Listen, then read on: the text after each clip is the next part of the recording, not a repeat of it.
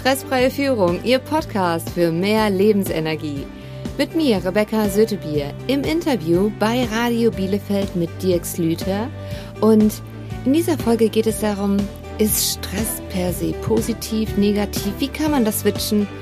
Und naja, klar, in der Situation ist es nicht angenehm, allerdings wir können eine ganze Menge dafür tun, um einfach dauerhaft gelassen zu bleiben und ein hohes Maß an Lebensenergie zur Verfügung zu haben.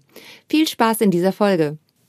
Ähm, ist Stress denn per se eigentlich immer etwas Negatives? Also ich empfinde das unterschiedliche Stressarten mögen da auch ne, unterschiedliche Reaktionen hervorrufen.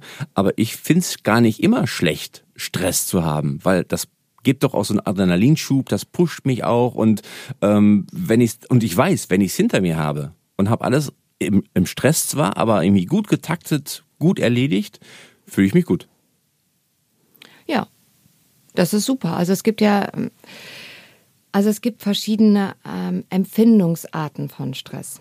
Also in dem Moment, wenn ich mir vertraue, läuft das im Prinzip auch. Und das ist dann der Punkt, wo es halt auch als positiv empfunden wird. Das heißt, der Umgang mit dem Stress per se ist das, was nachher den Unterschied macht, ob ich das als negativ oder als positiv empfinde.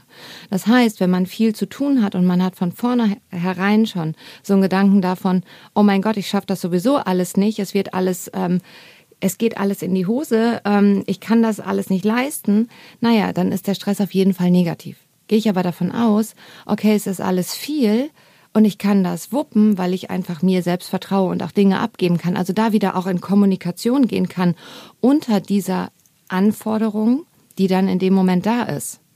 Weil das ist halt dieser Punkt in den Stress, also sobald man in den Stressmodus reingerät, hört häufig einfach auch die Kommunikation auf. Außer wir haben halt diese Kompetenzen gelernt. Und das ist halt dann der Unterschied zwischen empfundenem positiven oder negativen Stress.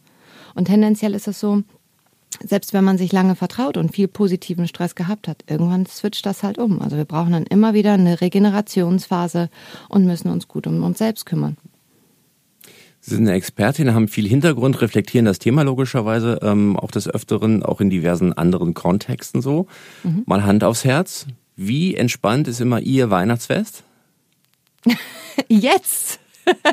Jetzt ist es, ist es gut. Jetzt ist es mir, aber es ist nicht schlimm, wenn irgendjemand schlechte Laune hat. Ich habe nicht mehr diesen Anspruch, dass alles toll sein muss zu diesem einen Tag. Ich habe auch nicht mehr diesen Anspruch an mich selbst, dass ich irgendwie den anderen ähm, helfen muss, dass der bessere Laune bekommt. Also ich kann das auch gar nicht, außer dass ich zumindest gut für mich sorge, dass ich gelassen bleibe.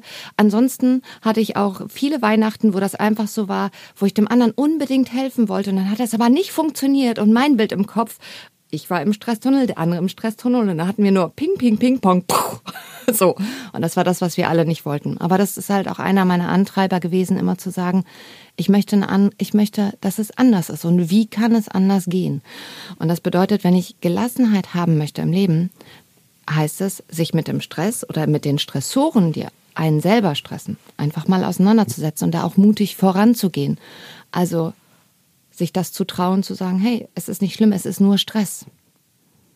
Mich entspannt schon ein bisschen, wenn ich weiß, dass selbst Experten äh, mitunter in Stress kommen und dass man das also auch einfach darf. Ja.